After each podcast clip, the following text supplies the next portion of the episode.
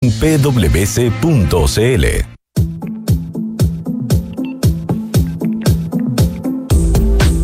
Duna presenta Santiago Adicto con Rodrigo Gendelman. Auspicio de Falabella, Inmobiliaria Hexacón, Anglo American, desde la innovación lo cambiamos todo. Banco de Chile, Toyota Connect, un nuevo servicio de app Mundo Toyota creado para tu seguridad. Y con Enel puedes elegir un mañana mejor. Duna. Sonidos de tu mundo. ¿Cómo están ustedes? Muy buenas tardes, bienvenidos a este programa de viernes, este día que nos gusta a todos porque uno ya empieza a sentirse como parte del fin de semana, especialmente a esta hora, ¿no? Cuando ya estamos en la hora de almuerzo, queda solamente la tarde y se viene el fin de semana. Les voy a contar lo que tenemos hoy día este viernes en Santiago Adicto. Vamos a conversar en la primera parte del programa sobre una muestra que partió hace algunos días en un espacio de Santiago que nos encanta destacar por su contenido y por su continente, por su forma y por su fondo, por su arquitectura y por su historia y porque las muestras en general siempre son extraordinariamente interesantes. Y por eso conversamos cada cierto tiempo con quien dirige el Museo Artequín, ese fantástico museo que está frente a la Quinta Normal por la calle Portales, que fue el espacio que se usó para la Exposición Mundial de París en 1889, el pabellón París, que después se trajo en barco, cual mecano se desarmó, se trajo en barco a, Valparaíso, llegó a Santiago, se armó dentro de la Quinta Normal, años después se haría ese corte. Eh, para crear, digamos, la calle Portales y por lo tanto quedó separado de la Quinta Normal, pero está literalmente al frente hoy día. Estuvo ahí el Museo de la Aviación. Yo cuando chico, cuando me llevaron al Museo de la Aviación, ese era, en, ese mismo espacio donde hoy está el Museo Artequín. Ahora el Museo de la Aviación hace mucho tiempo ya está en Cerrillos, en un espacio muchísimo más grande. Y el Museo Artequín está cumpliendo 30 años y esto es parte de su celebración. ¿A qué me refiero con esto? A la muestra que partió hace unos días que se llama Mosaico, código itálico de un arte atemporal, que lo está haciendo el Museo Artequín, liderado por Jennifer Becerra, directora ejecutiva del Museo Artequín, en conjunto con el Ministerio de Relaciones Exteriores y Cooperación Internacional de Italia, la Embajada de Italia en Chile y el Instituto Italiano de Cultura en Santiago. Es un hito en la programación cultural del 2023 para el Artequín por esta celebración de las tres décadas. Se trata de un viaje inmersivo por el mosaico italiano y entendemos que es una de las tres muestras extranjeras que va a ofrecer el Artequín para celebrar sus tres décadas. Es eh, el lugar donde inicia la gira a nivel latinoamericano el Artequín para este para esta muestra, para este recorrido por la historia del mosaico italiano. Es una muestra que ofrece un lenguaje súper interesante. En una gran bóveda oscura, Museo Artequín nos invita a descubrir los muros de piedra llenos de oro, símbolos y alegorías. Veremos cúpulas, paredes y suelos iluminados por una policromía de teselas, pobladas de personajes, cielos estrellados, motivos arabescos, laberintos, constelaciones y batallas. Nos van a mostrar eh, estas seis estaciones en distintos espacios de Italia, incluso en una ciudad sumergida. Qué alucinante. Todo eso lo vamos a conversar con Jennifer Tecerra, que lidera el Artequín, y con Cristina Di Giorgio, del Instituto de Cultura de Santiago. Y en la segunda parte del programa vamos a conversar con el artista Andrés Durán, que tiene una muestra muy interesante en Matucana 100, una muestra que se llama Insular y que tiene que ver con una serie de carpas que Andrés tuvo que mandar a hacer una a una. Ninguna es idéntica a una carpa de las que uno compra para hacer camping, eh, pero toman un poco esa, esa, forma, con ciertas variaciones. El tema es que en Chile hoy día no hay cómo mandar a hacer una, una, carpa, todo se trae de China, por lo tanto fue todo un desafío conseguir el taller que le hiciera estas carpas. Y en estas carpas muestra imágenes eh, y muestra justamente un concepto que tiene que ver eh, con la ciudad, con zonas de la ciudad que parecen públicas pero no lo son, obviamente es un tema que conversa con las personas en situación de calle y tiene varias miradas más, así que vamos a estar conversando con Andrés para que nos cuente sobre esta muestra en Matucana 100 que pueden ir a ver también eh, hoy día o este fin de semana. Los dos temas de conversación de hoy día son grandes panoramas para este fin de semana que culturalmente ya podemos decir que comenzó hoy día viernes. Esa es nuestra programación, esas son nuestras conversaciones. Y en la música vamos a partir con un recuerdo arriba, entretenido para día viernes. Van Halen con un temazo, Jump.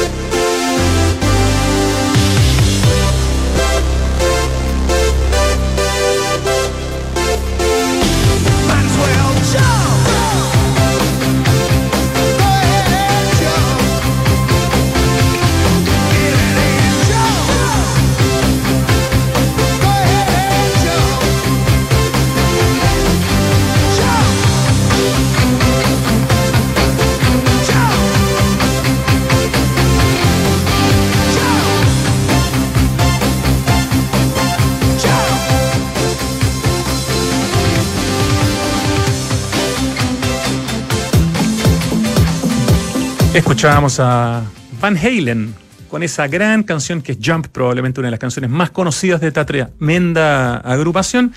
Y ya estamos en el estudio con Jennifer Becerra, la directora ejecutiva del Museo Artequín. Bienvenida, Jenny. Hola, muchas gracias. Una invitada recurrente, decía yo, por la importancia que tiene el Artequín, por el tremendo lugar en el que están, por el contenido que le dan al museo. Y bueno, porque están celebrando este año tres décadas. 30 años, sí. 30, años. un año importante. Sí, vamos a hablar de eso inmediatamente. Estamos con Cristina Di Giorgio. Bienvenida, Cristina. Hola, muchísimas gracias eh, por la invitación. Del Instituto de Cultura de Santiago, Instituto Italiano de Cultura de Santiago. ¿Está bien dicho? Perfecto. ¿Dónde está físicamente el instituto, Cristina? Está en Providencia, en Triana, en calle Triana 843. Ah, esa calle es muy bonita. Se reconoce porque es un edificio amarillo eh, de, con el cruce entre Leodoro, Leodoro Yáñez y Providencia.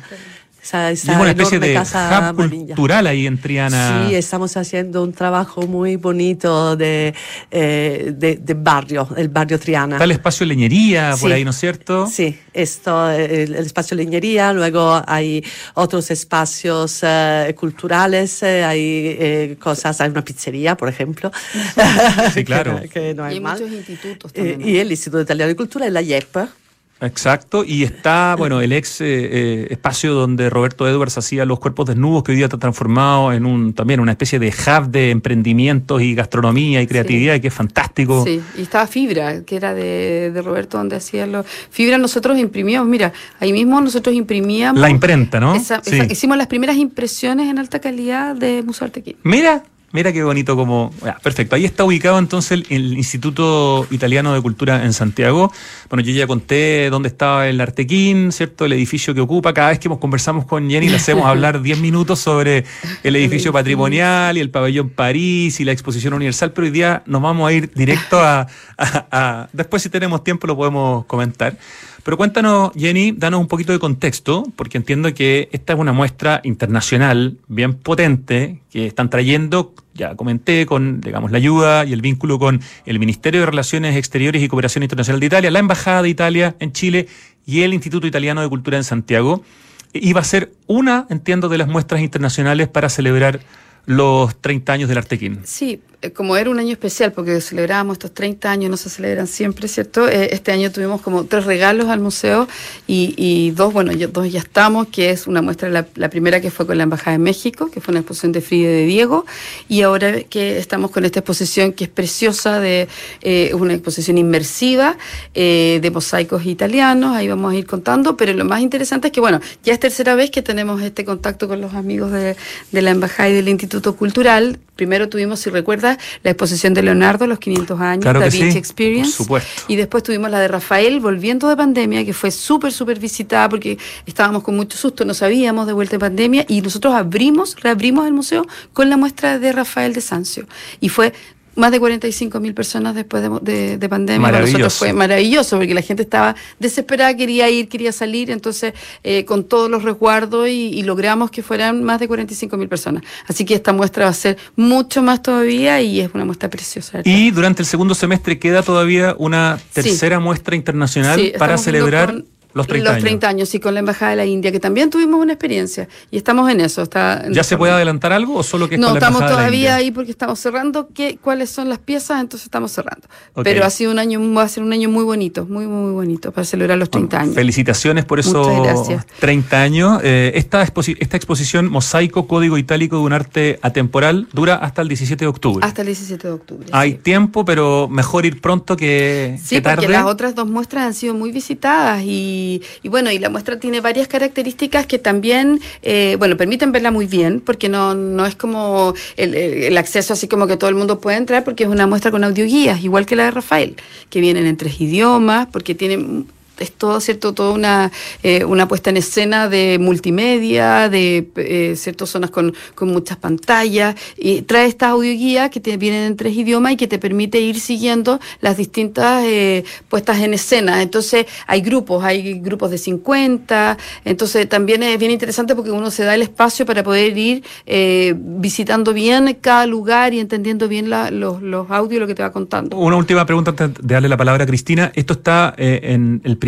piso de Museo Artequín, también en el segundo o es primer piso básicamente? primer piso, pero en el segundo, que les voy a contar más rápido, también tenemos una cosa muy interesante para los niños, especialmente para mosaico. Ah, ya, o sea, en el fondo vinculado. pero la muestra completa se tomó todo el primer piso, estamos de nuevo en una caja negra, Artequín se convirtió en una caja negra, eh, pero con estas imágenes maravillosas de mosaico. Sin duda. Eh, Cristina Di Giorgio, eh, ¿por qué es importante para estas tres instituciones eh, vinculadas con Italia, el Ministerio de Relaciones Exteriores y Cooperación Internacional, la Embajada de Italia y en este caso el Instituto Italiano de Cultura en Santiago que tú estás representando, hacer este tipo de proyectos, vincularse en este caso con el Museo Artequín, traer la cultura eh, ancestral, eh, maravillosa italiana, en este caso a través de los mosaicos, o como lo han hecho antes con Leonardo o con Rafael, a Chile, y que los niños sean el principal público o la familia?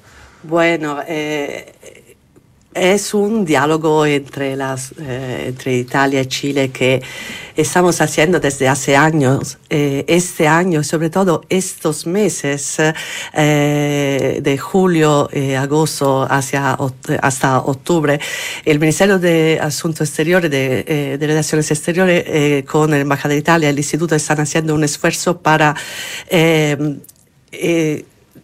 el patrimonio italiano, o sea, eh, los mosaicos italianos son en nuestro patrimonio para que el Chile conozca mejor eh, el, nuestro patrimonio, sobre todo las partes menos eh, turísticas, porque desde aquí se conocen las cosas muy famosas, que puede ser Florencia, Roma, Venecia, pero los mosaicos de Aquileia, los mosaicos de, de o de, eh, de Monreale. Estos eh, los italianos lo conocen muy bien, saben que, que son, eh, son maravillosos, pero desde Chile es un poquito más difícil que se conozca.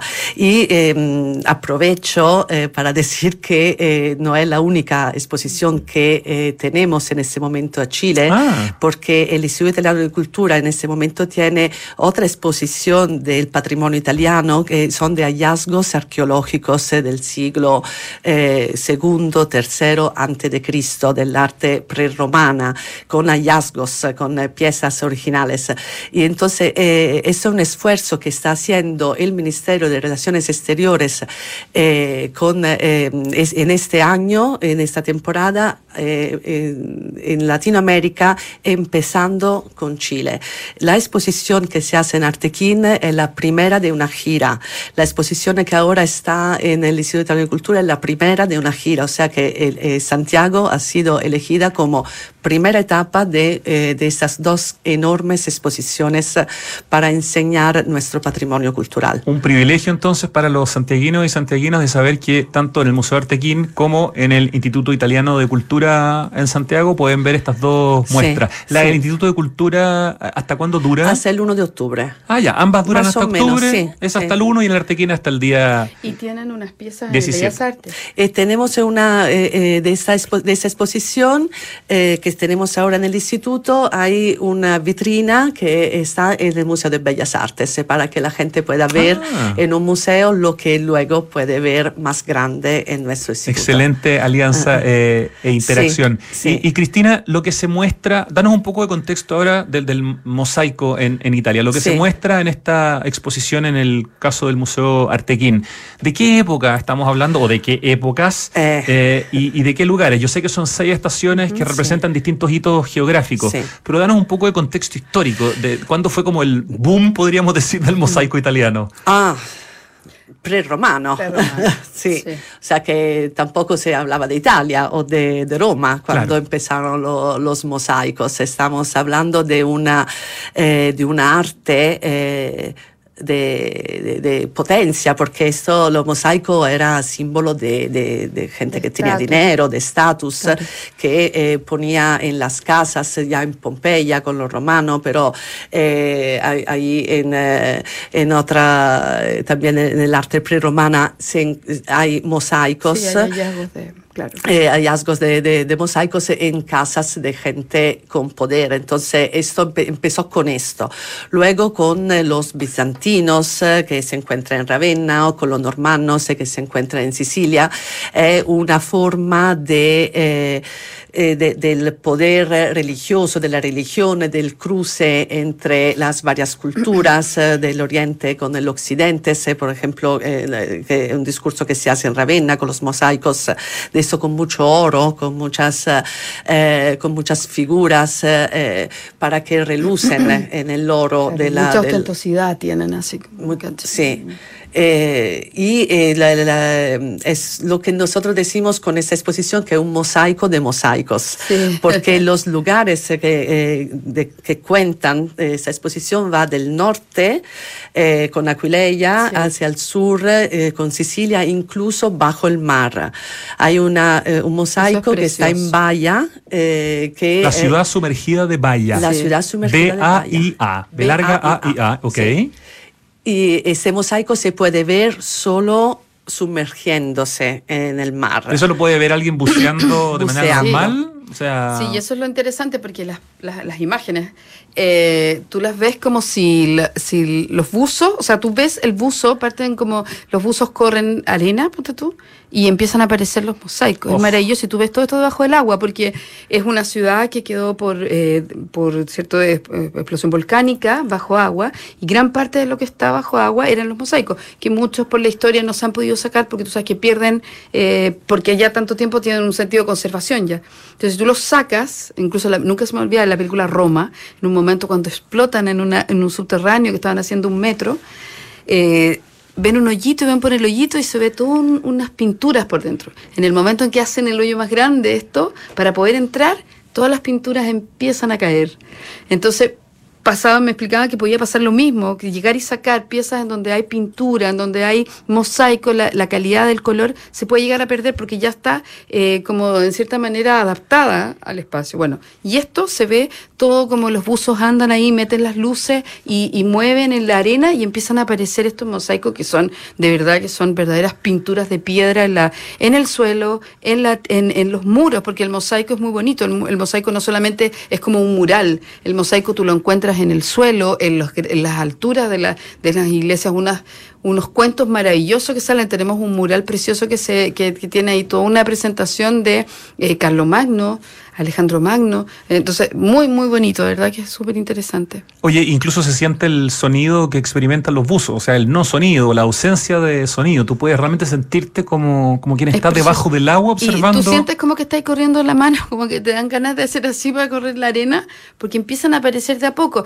Además, había algo muy bonito que estaba diciendo Cristina que tenía que ver el mosaico de mosaicos, porque eh, si bien hay varios lugares, estos son estos seis, estas seis partes, cada una tiene como una eh, presentación más específica de lo más religioso, de lo más, eh, está toda la parte de la casa del fauno, que hay mucho más laico y mucho más eh, de lo que pasaba en una casa con los mosaicos. Pero también hay algo muy interesante que la exposición tiene una curatoría eh, que está basada en lo que es un mosaico, que tiene que ver desde una pieza, desde una tesela, a lo que constituye un total, que en el fondo tú con una piececita no, no veis nada, no entendís nada, pero tú vas multiplicando, vas armando una imagen y se te va armando la historia. O sea, una exposición que es un mosaico en mm. forma y en, en, en, fondo. Estamos conversando con Jennifer Becerra, la directora ejecutiva del Museo Artequín, que cumple 30 años y que está realizando su segunda muestra internacional para celebrar eh, estos 30 años. Ya viene una próxima de la India, pero no nos puede decir más. Lo importante es que nos concentremos en esta maravillosa muestra. Y con Cristina Di Giorgio, del Instituto Italiano de Cultura en Santiago, que junto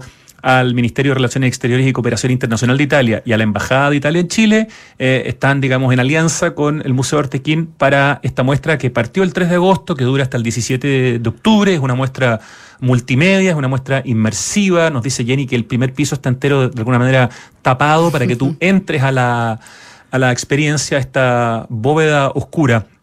Eh, Cristina, eh, nos hablaste de esta ciudad sumergida de Bahía, que es una de las estaciones donde uno va a ver lo que ve un buzo que está buceando. Las otras, cuéntanos un poco cuáles son los lugares y también quisiera saber si un turista, por ejemplo, que va a Italia, puede eventualmente algunos de estos hitos verlos también como turista. Sí. ya, perfecto. Porque claro, la, ciudad sumergida es más difícil. La ciudad sumergida es más difícil pero tenemos, por ejemplo, eh, los mosaicos de, la, de Musei Capitolini de, en Roma, eh, que se pueden ver tranquilamente. La, eh, luego hay la Casa del Fauno en Pompeya. esto, todo el mundo que va en Pompeya puede ver esta exposición, esa, perdón, estos mosaicos. La, mm, los más famosos, o sea que todos los turistas eh, que van en el Emilia Romagna tienen absolutamente que ir en Ravenna, porque Ravenna es la ciudad de los mosaicos bizantinos. Estos eh, de la, eh, del museo de, del mausoleo de Galla la Basílica de San Vitale, esos son maravillosos, son esos de oro, con muchísimo oro que se ¿En qué parte está Ravenna en el mapa de Italia? ¿En la bota? eh, en el norte, ¿sabe dónde está Bologna? Eh, No, no. Mi- Milán, Milán. Ok, Milán sí. Más al sur hay una ciudad que se llama Bologna. Ok. Esto es donde, eh, en, en la parte norte central, o sea, bajo Milán. En la parte del Adriático, o sea, eh, hacia el Asia, eh, hay eh, lo que se llama Romagna y allí hay esa ciudad que se llama Ravenna. Ya, y Ravenna es un imperdible para ir a ver mosaicos entonces. Aparte que allí Porque está la tumba de Dante. de Dante. Allí murió Dante. Hay tantas cosas en tantos lugares. Eh, de sí. Es es Este, para el viaje número 3, eventualmente, quizás Ravenna, no, porque en el 1, claro, No, y además lo- que es muy interesante Sí. lo, que, lo, lo que dice Cristina, porque uno empieza a entender en los mosaicos esta cercanía a todos los países asiáticos. Hay mucho, mucho de lo de los comercios, lo de los, bueno, todo lo que es la, la decoración que ellos tienen, las joyas y todo. Tiene una mezcla muy, muy, muy dirigida desde lo que viene de Asia, de los comercios que hacían y todo. Otros mosaicos imperdibles están en Sicilia y allí son de los norma- lo- normannos, normannos. Normandos. Normandos, Normandos, sí. esto. En italiano es normanni, por eso no sabía cómo se traducía en español. Esto es de verdad un cruce de culturas, porque allí estaban los árabes, eh, los eh, em, cristianos, eh, los hebreos, eh, los musulmanos, eh, la- eh, estaban todos, la Sicilia era un, un cruce de religiones y culturas. Y esos mosaicos son la- el espejo de lo que estaba pasando allí. Y, y hay una ciudad muy cerca de Palermo, que es Monreale, con la Catedral de Monreale, que es, es maravillosa, una maravilla de mosaicos. Por esto eh, yo espero que la exposición que, que tiene Artequín sea una eh, que dé la gana a la gente que ya había planeado, quiere planear un viaje a Italia, de salir de la, de, de la De las tour, clásicas de la postales. clásica, esto, Puede reemplazar la postales. torre de Pisa por Rávena, por Sí, ejemplo, ¿no? Sí. Sí. Oye, el o hecho bien, que sea. tener la torre de Oh, Pisa agregar. y agregar. otro, sí. Jennifer, eh, directora ejecutiva del Museo Artequín, Jennifer Becerra, el hecho que sea una muestra inmersiva, eh, multimedia, pero es por grupos con cierto límite de cantidad de gente. Sí, eh, bueno, como va con audioguías, la audioguía está en tres idiomas, eh, van, ¿cierto? Entrando. Lo bueno es que, bueno, con sus dispositivos nosotros tenemos capacidad para ir armando grupos de 50 personas, eh, pero si uno lleva también, y lo, lo ponemos en nuestra página y en todas nuestras redes, si tú, porque tú puedes descargar, en la entrada está una app, ¿cierto? O sea, está el, digamos, el código, el QR, tú puedes descargarla en tu propio celular, la app, y si llevas tus audífonos también no necesitas que esté algún equipo disponible porque puedes entrar con tu propio equipo y con la app que se descarga en los celulares. Pero lo ideal sería preinscribirse o llegar eh, bueno, a través de la página, si tú quieres, por ejemplo, comprar la entrada antes, eh, te puede, tomas el horario, porque tenemos organizado un horario, porque igual nuestras monitoras van a estar dando siempre, van a juntar el grupo, van a dar como una eh, un enmarque general y después la gente puede empezar a entrar. ¿Y eso en general de qué hora a qué hora durante eh, el día? durante la semana, de martes a, a viernes, vamos a estar eh, de, de 9 a 5, como en el horario normal, ¿cierto? En, en- en lo permanente que tenemos O nosotros. sea, y el ahora que son las dos y tanto, perdón, de día viernes, te quedan todavía los turnos de ¿qué hora? ¿De las 3, de las 4 y de las 5? Exacto, hasta, hasta las 5. Y vamos a extender los días jueves y viernes hasta las 6 de la tarde. Fantástico. Y el día el fin de semana, sábado y domingo, ya estamos en un horario en que se va a abrir igual a las, o sea, vamos a abrir una hora más antes, porque abrimos normalmente a las 11, vamos a abrir a las 10. Ok, y hasta las- hasta las 6 de la tarde. Mañana entonces de 10 a, A 6 de la tarde para poder En visitar horario continuo. la muestra de la que estamos hablando, Mosaico, Código Itálico de un arte atemporal. Cristina Di Giorgio, ¿se aprende también en esta muestra la forma en que se hace, se fabrica, se crea el mosaico? Porque seguramente es una técnica bastante milenario, milenaria que no sé qué tanto ha variado entre eh, los tiempos prerromanos y, y los tiempos de, hoy. Bueno, la, el arte de poder de juntar eh, trocitos de piedra eh, es siempre la misma. Lo que cambian son los eh, eh, lo, lo que se ve. Eh, por ejemplo, eh, un- una cosa que hay también eh, al principio de la exposición son la- los eh, mosaicos eh, eh, contemporáneos que están dentro del Ministerio de Relaciones Exteriores en Italia. Eh, el, Minis- el Ministerio de Relaciones Exteriores italiano es un museo. Eh, ah, y hay- eso está como mosaicos Está, hechos de manera contemporánea. Sí, Ah, qué bonito. hay dos mosaicos eh, que, que están dentro del ministerio. Bueno, hay varios mosaicos pequeños, pero hay dos paredes enormes eh, con eh, mosaicos eh, contemporáneos, contemporáneos, son, del 1966. Eh, uno es de, de, de Scaloia, uno es de Scaloia, el otro de eh, Montanarini. Son dos artistas contemporáneos, modernos y la técnica es la misma. Sí, Eh, lo que cambia es el dibujo, Claro. lo que se enseña, La temática. La temática. Claro, te Sí. lo pregunto también porque en general en Santiago nuestra, nuestro vínculo con los mosaicos tiene que ver con una etapa especialmente de los años 60 y 70, Y 70, cuando mm. se desarrolla, por ejemplo, la línea 1 y 2 del metro, que todas sus estaciones, ya no todas, pero originalmente todas tenían estas teselas, estos mosaicos, que fue una decisión genial, porque además de, de hacer algo artístico, tenían una, una luminosidad, ¿cierto? Y una capacidad, una facilidad de limpieza que permitía que la gente se sintiera en un lugar seguro. Además, con cada formación de mosaicos sabías qué estación era, veías los Había mosaicos y decías, claro. ah, esta es Manuel Monto, decía, esta es tal otra. Eh, y tenemos muchos edificios de arquitectura moderna de los años también 50, 60, 70, tienen mosaico. Pero en el fondo, para nosotros, los santiaguinos, el mosaico es algo de hace 50, de hace 60 Sí. años. En esta exposición vamos a ver mosaicos de hace Uh, miles no, de años, Miles de ¿no? años. Sí, Pero hay, una, hay la comuna de los mosaicos aquí en Sí. Santiago. Ah, ¿te refieres a Puente Alto? Puente Alto. Puente Alto. Sí, claro. Sí. Sí, tienes toda la razón. Y nosotros también tenemos dos cosas importantes y que también las vamos a trabajar con los niños en- dentro de la, de la muestra. Una es la Villa Portales que tenemos al lado, en donde están llenos de mosaicos. Eh, Adentro, entre medio de los edificios, hay mosaicos. Y nuestro museo, que en la parte superior, por fuera, está tiene mosaicos, con teselas doradas y con todo. Y tomamos con un dron una imagen eh, para poder trabajar esa misma imagen con los niños. La bajamos y la vamos a hacer con los niños. ¿Te acuerdas de qué museo está? ¿Cuál es el segundo lugar que mencionaste? Pues dijiste la Villa Portales. Nuestro museo. Ah, el Museo Artequín. Artequín, en la Perfecto, ya, portada, en la entrada. Entendí, un arriba. museo, ¿no? El no, museo. nuestro museo, Ah. nuestro Artequín, arriba, en la parte superior, tiene eh, toda una parte con mosaico. Eso trabajado desde 1889 cuando se hizo como Exacto, pabellón y de entonces París. tomamos una imagen ahí eh, superior, lo que más pudimos, para- y sacamos la imagen, y esa va a ser una de las Ah, cosas que vamos a trabajar con los niños, para que se fijen que ahí hay mosaico, y también vamos a mostrarle a la Villa Portales para que vean lo que hay ahí en forma Claro, contemporánea. la Villa Portales es un excelente ejemplo de arquitectura moderna, ¿cierto? Y de cómo se aplicaba eh, el mosaico y cómo se hacía arte integrado a la arquitectura también eh, en, en esos tiempos.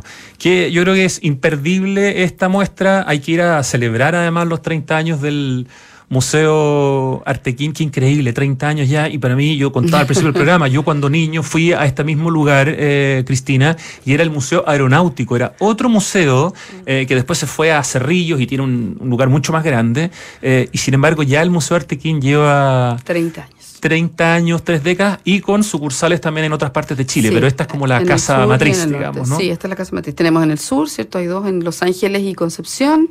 eh, está en Viña, el Artequín Viña, y también en el norte en Antofagasta. Antes de despedirnos, Jennifer Becerra, tú dijiste que esto se complementaba con unas actividades que se estaban haciendo en el segundo Sí. piso. No sé si nos bueno, puedes contar como un siempre, poquito más. y también que ha sido muy bonito trabajar porque en eso, cierto, la embajada, el instituto eh, ha puesto en nuestras manos eh, temas tan interesantes y tan bonitos porque también yo creo que tenemos toda esta parte educativa y toda esta parte familiar Eh, y como siempre ahora también lo quisimos hacer y, y vamos a tener muchos talleres de mosaico, entender para los más jóvenes, entender que el mosaico ha pasado a ser a lo mejor un pixel, eh, un montón de cosas que han, han sido súper entretenidas las temáticas, pero también tenemos una alianza con Imanix, que no sé si los conocen, que son estos juegos para los niños que son como unas placas transparentes, Ah, sí. que se arman, son una especie como de, de juego y de Lego, ¿cierto? Gigante. Bueno, armaron un tremendo la- eh, laberinto subiendo al segundo piso y entonces uno ve como estas teselas de colores pasan a ser estas placas de colores y los niños van a pasar por ahí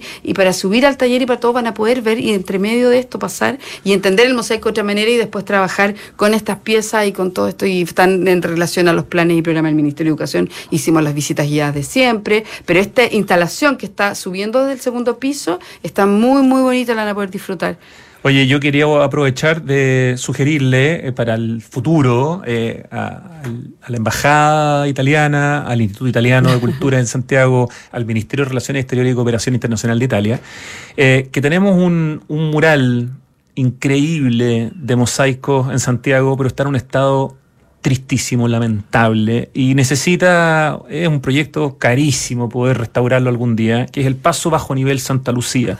Es el mural del Paso Bajo Nivel Santa Lucía, hecho por tres artistas, Bonati, Ortúzar, eh, Vial, eh, un proyecto realmente alucinante de varios miles de metros cuadrados. Todavía si uno pasa en auto puede sentir su espíritu, pero si uno lo ve en detalle, ve las Mm. teselas en el suelo botadas, está lleno de, de tagueos y de rayados, está en un muy mal estado, pero es probablemente uno de los murales de, cera- de, de- de mosaico, de tesela más importantes que hay en Latinoamérica en términos de tamaño. Fue inaugurado en los años 60 en el gobierno de Eduardo Frei Montalva. Así que si algún día eh, se suman los esfuerzos para poder restaurar ese mural, podemos ir a tocarle la puerta eventualmente a estas instituciones italianas que tienen este vínculo tan importante con el mosaico. Así que aprovecho solamente de dejar el, Lo dejo el tema sobre la, sobre la mesa. Mural, paso bajo nivel Santa Lucía, uno de los nota. murales más importantes de Santiago, en un estado extraordinariamente triste. Les agradezco muchísimo Cristina Di Giorgio Gracias. del Instituto Italiano de Cultura en Santiago y Jennifer Becerra, directora ejecutiva del Museo Artequín. Felicidades por los 30 años y Muchas felicitaciones gracias. a ambas por Mosaico, Código Itálico de un arte temporal abierto desde el 3 de agosto hasta el 17 de octubre. No se lo pierdan. Muchas gracias por la invitación. Muchas gracias. Gracias a ambas. Nos vamos al corte, ya volvemos. ¿Cómo simplificas y disfrutas la vida? Comprando por internet y retirando en un click and collect a la pasada de la pega. Que la mejor carne para el asado me llegue a la casa mientras preparo el aperitivo. Reencantándome con los espacios a través de pequeños cambios. Una planta nueva nunca está de más. Pagando con descuento en restaurantes desde mi celular. Además, punto punto. Todas estas personas se encuentran en Falabella y sus marcas Sodimac, Totus, Mall Plaza, Falabella, Banco Falabella y FPI, un partner para sus proyectos. Tres sinónimos de innovar son mejorar, cambiar y Anglo American. Porque en Anglo American hacemos minería desde la innovación y estamos orgullosos de eso. Innovamos al usar energías renovables en nuestras operaciones. Innovamos al reutilizar el 90% del agua en nuestros procesos. Innovamos al impulsar el desarrollo del hidrógeno verde. Y con innovación reimaginamos la minería para mejorar la vida de las personas. Anglo American. Desde la innovación lo estamos cambiando todo. Este invierno conectados y con energía. Con Enel ten la tranquilidad que tú y tu familia necesitan, porque contamos con un protocolo especial para pacientes electrodependientes, que al estar registrados acceden a una atención telefónica preferencial. Si tienes algún familiar que sea paciente electrodependiente, puedes inscribirlo en nuestro sitio web o en tu oficina comercial más cercana. Elige un mañana mejor. Conoce más en enel.cl. ¿Y tú, aún no eres fan del Chile? Hazte cliente en cuentafan.cl. Usa tu tarjeta y participa ahora. Porque cumplimos 130 años. Llevaremos 130 grupos de cuatro amigos a Miami junto a Sky. Hazte cliente e inscríbete junto a tres amigos en bancochile.cl. Y recuerda, para participar todos deben tener de usar su tarjeta fan. ¿Y tú, aún no eres fan? Hazte cliente y participa ahora.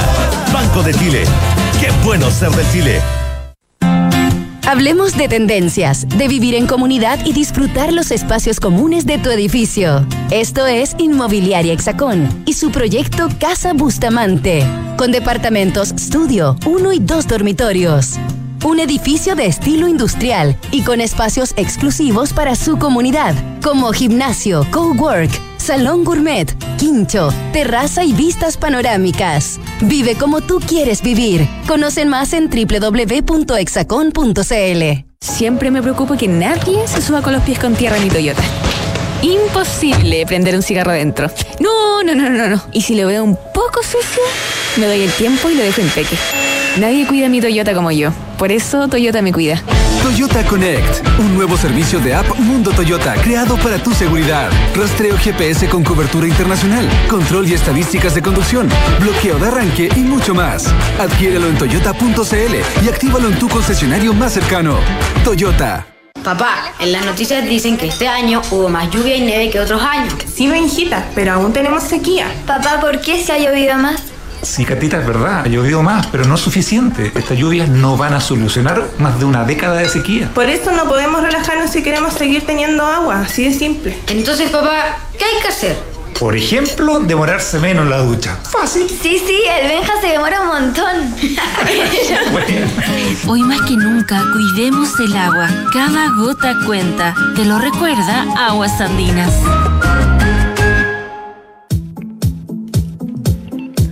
Estamos de vuelta en Santiago Adicto este día viernes y vamos a seguir hablando de panoramas muy entretenidos y vinculados con la cultura, como recién hablábamos del Museo Artequín. Ahora nos vamos a pasar a Matucana 100, otro gran espacio de Santiago, para hablar con quien está ocupando la sala principal de Matucana 100, la sala audiovisual, eh, que es Andrés Durán, artista que nos está acompañando aquí en persona. Bienvenido, Andrés, a Santiago Adicto.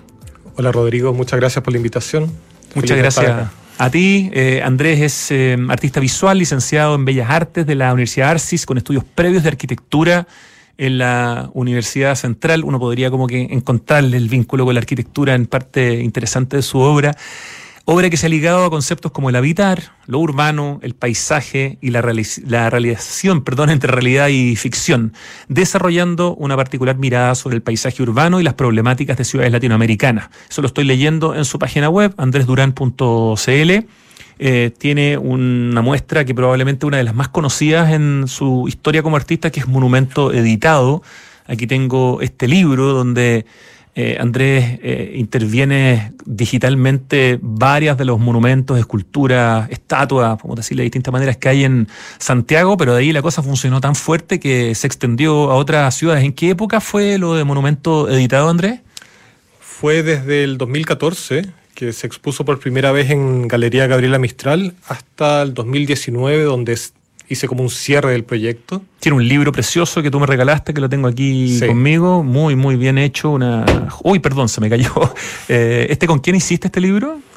Bueno, dos editoriales, eh, Metales Pesados y Meyer Ramírez, que es una editorial peruana, eh, y con la curadora, editora Andrea Yoch, que que me acompañó en todo ese proceso. y te adelantaste, bueno, evidentemente a todo lo que vino después en el estallido social, porque incluso la escultura, digamos, eh, del general Baquedano está intervenida, ¿no es cierto?, como muchas otras de, de Santiago. ¿Qué, qué, sentiste cuando, eh, después de haber hecho monumento editado todos estos años que duró, a, todo esto, a cuántas otras ciudades eh, llegó esto con fotos intervenidas de, de monumentos de esas ciudades? Eh, no sé la cantidad de ciudades, pero lo amplié a Perú, Bolivia y Argentina. Lo cual para mí fue súper interesante porque hay muchos próceres que se repiten, otros se que intersectan, son enemigos también. Entonces, y justo le di como el fin al proyecto en el Bellas Artes, en una muestra grande, y que terminó el eh, septiembre del 2019, justo como un mes, un poco menos, antes del estallido social, lo cual fue súper interesante cómo de alguna forma se genera una nueva lectura sobre el trabajo, porque el trabajo se origina desde la invisibilidad de estos monumentos. Si nadie los pescaba. Claro. Tú los resignificaste de una manera digital y después fueron resignificados de otra manera. Claro.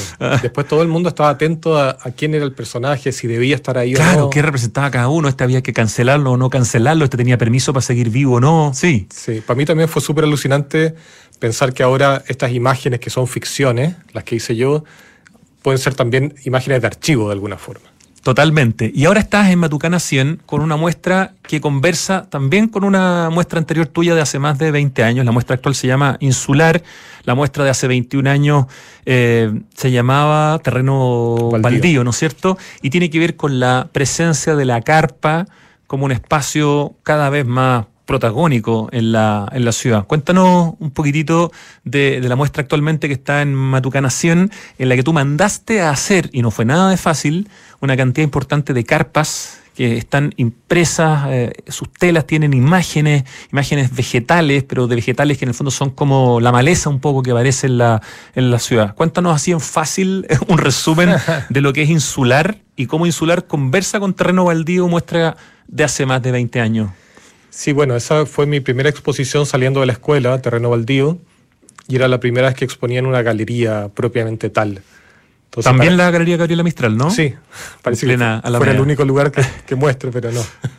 Y claro, tenía esa sensación de que uno se instala dentro de la galería, interviene al espacio, termina el, el tiempo de exposición, uno saca todas tus cosas y no hay ninguna marca de que uno pasó por ahí. Sentía que la carpa funcionaba dentro de esa lógica también, como una presencia temporal que no deja ningún rastro ni nada. En la primera muestra, ¿dónde instalaste carpas? ¿En qué parte del espacio público? En, en Bandejón Central de la Alameda. No había gente viviendo así como, como hoy en día con carpas en, la Alameda. Eh, también por, por, la, por el parque al costado del Mapocho y en otros lugares del centro de Santiago. Yo creo que no había gente que vivía en la calle viviendo en carpas. Las carpas son un fenómeno más contemporáneo. La gente se hacía como sus rucos, vivían con cajas de cartón o no sé, pero la carpa aparece como más hace menos tiempo, tengo esa es la impresión. ¿Tú que lo has seguido más de cerca? Eh, sí, en ese tiempo obviamente vivía gente en la calle. Claro. Eh, pero el fenómeno de la carpa, yo me atrevería a decir como unos 10 años, que un poco menos quizá, que, que se ve así con carpa de, de campaña, o sea, de como de tienda de, camping un poco. Claro, es una instalación un poco más, menos provisoria que, el ruco o que el cartón, da la sensación de que es algo que permite un no sé si voy a decir la palabra comodidad, pero un poco menos de incomodidad o que permite una cierta permanencia por un tiempo más largo en el lugar en el espacio público. Sí, a mí lo que me llama la atención y quizás que también hay una diferencia es que ahora uno ve familias. Claro. Antes era como, no sé, quizás un homeless así. Uno o una pareja, lo más. Claro. O se agrupaban algunos, pero ahora son familias con niños. Y claro, el fenómeno se vuelve mucho más rudo. Las fotos que se ven de tu, de tu muestra de hace 21 años, Terreno Baldío, se ven micro amarillas, ¿no es cierto? En esta muestra, que está, se puede ver en el Matucana 100, ¿hasta cuándo se puede ver a todo esto insular? Hasta el 13 de agosto. Hasta el 13 de agosto, o sea, queda queda poquito hasta el término de este, de este fin de semana, ya. Eh, te significó a ti bastante dificultad poder mandar a hacer eh, eh, estas carpas. ¿Te diste cuenta que en el fondo las carpas ya en Chile no se hacen, se importan? ¿Cómo fue ese proceso de poder mandar a hacer, además que son carpas una cada distinta a la otra, ¿no? Claro, el, el, proceso en total fue, fue complejo porque hice como todos los pasos desde el diseño y comencé trabajando con, el primer modelo fue el iglú, un poco para entender la lógica de la carpa, las tensiones, y poco a poco me fui soltando y armando formas que son más extrañas, como al límite entre una carpa y una escultura, yo creo. Eh, claro, las imágenes, como tú comentabas, son plantas que crecen espontáneamente en la ciudad, o sea, eh, malezas, ágaves, que, no, que están fuera de la planificación urbana solamente aparecen. Eh, eso me llamaba mucho la atención y, y, sí, como tú dices, trabajé con un taller eh, de una familia en Conchalí que se dedicaban a reparar carpas, se dedican. Y, y los enfrentaste a este desafío, ¿no? De no reparar, sino que crear carpas, una distinta a la otra. ¿Cuántas son en total? Son 14 en total. Eh, claro, yo les llevaba la maqueta, eh, los paños como cortados y todo, pero ellos nunca habían hecho carpas, las reparaban solamente. Eh, lo cual fue un desafío gigante, pero ellos, nada, muy, muy buena onda y con muchas ganas y mucho amor y lo hicieron, así que feliz con eso. Y después tuviste que encontrar un método para poder anclar la carpa en el suelo de Matucana 100, que no es de tierra, ¿no es cierto? Por lo tanto hay una especie como de chupón que es el que tuviste que desarrollar o comprar, no sé. Sí, sí, busqué una solución porque no se pueden hacer hoyos en, la sala y llegué a la solución de unas especies de ventosas eh, que le, dan también una, un look así como casi un bicho de, a estas cartas. Es bien, es una solución que, que, funciona. Ya, y falta una parte de la ecuación, que es dónde instalaste estas carpas para grabarlas, ¿no es cierto? Porque además en la exposición, aparte de las carpas, hay una pantalla que está haciendo un loop de imágenes en video. Y el lugar que elegí, los, lugares que elegiste tienen también un, sentido. Sí, eh, quería seguir la misma lógica del, trabajo del año 2002, que era instalarme en el espacio público, pero no quería tampoco instalarme al lado de las personas que viven en la calle. Como una señal de respeto de alguna manera, ¿no? Sí, lo encontraba muy violento.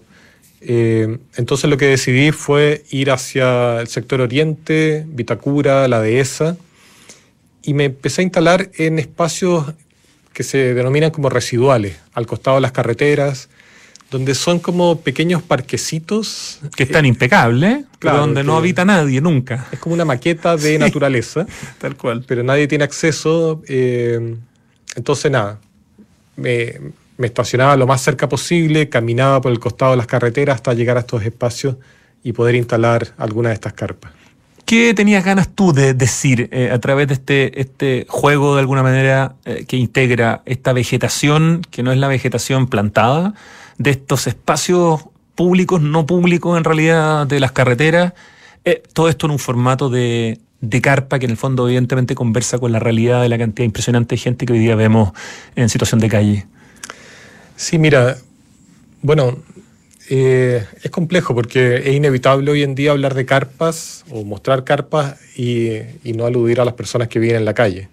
Eh, lo cual para mí también es un fenómeno fuerte en el sentido de que, de que nada, uno como transeúnte ve a estas personas, muchas veces ni siquiera se ven las personas, se ven solamente las carpas y uno trata de proyectar más o menos cuántas personas pueden eh, ocupar eh, el espacio de, esas carpas, lo cual para mí también era una cosa importante, cómo la carpa da cuenta de un cuerpo sin tener que verlo. Cuando uno incluso va a comprar una carpa, uno dice esta carpa es para dos personas, para cuatro, te la venden así un poco.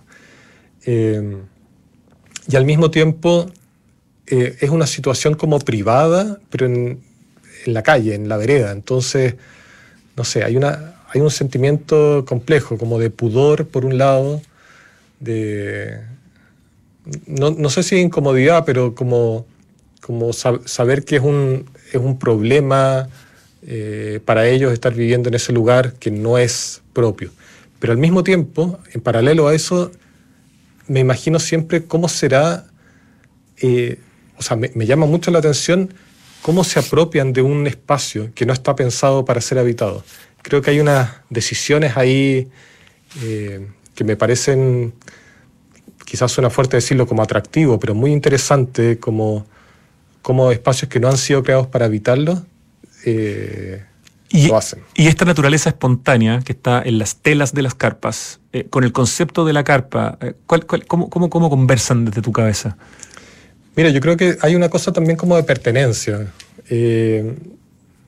claro, uno, uno quizás pudiera decir, eh, pensando también en las personas que vienen en la calle, como que no deberían estar acá, no pertenecen a este lugar. Creo que con las plantas pasa también un poco eso.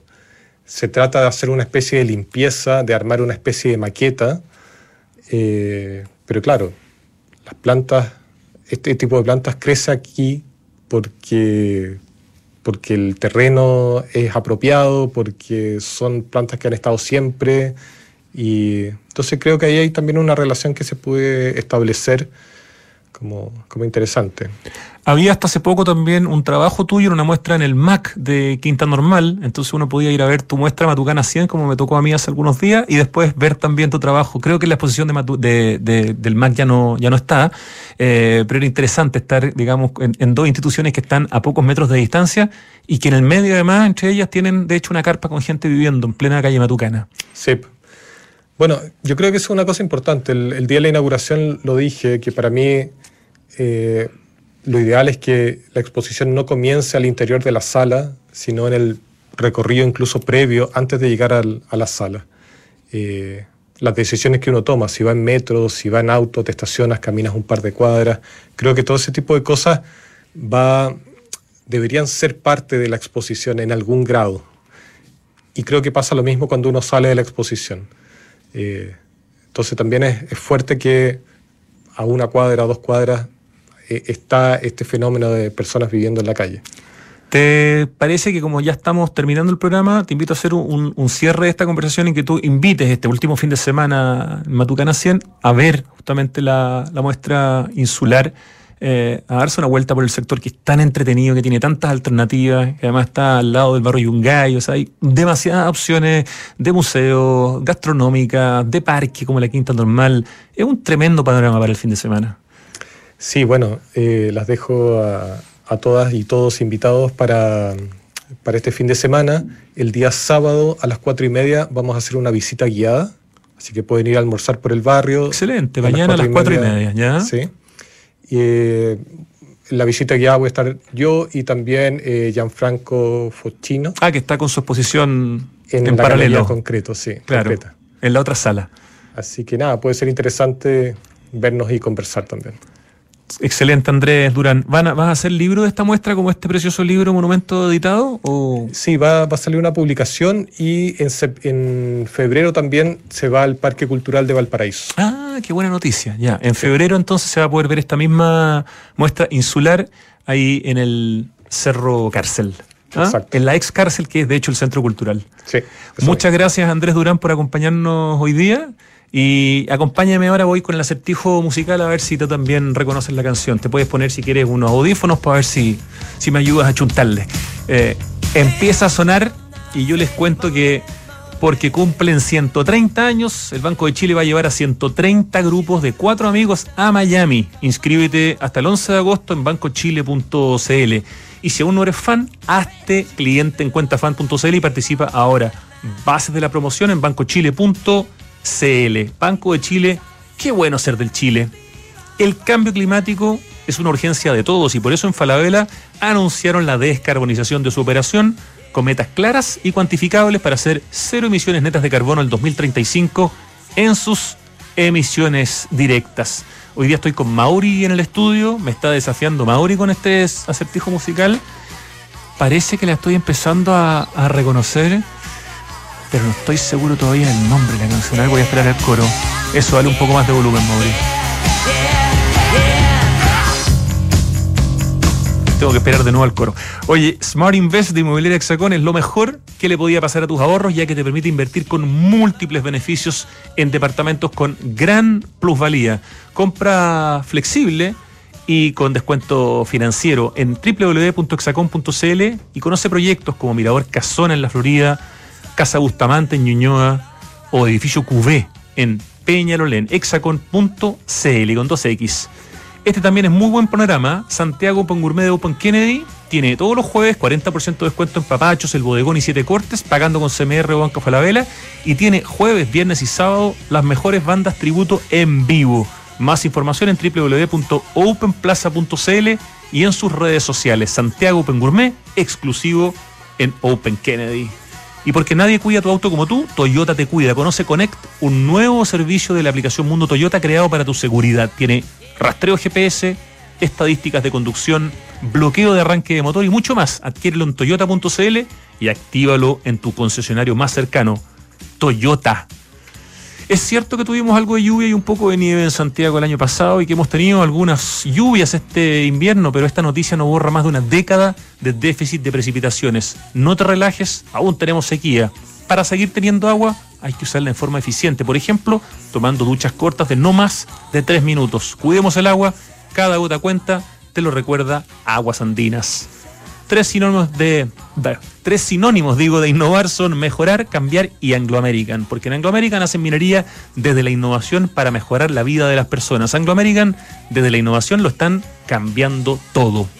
Y este invierno, conectados y con energía para entregar tu mejor servicio, en Enel reforzaron sus equipos técnicos en terreno y canales de atención. Elige un mañana mejor. Conoce más en enel.cl.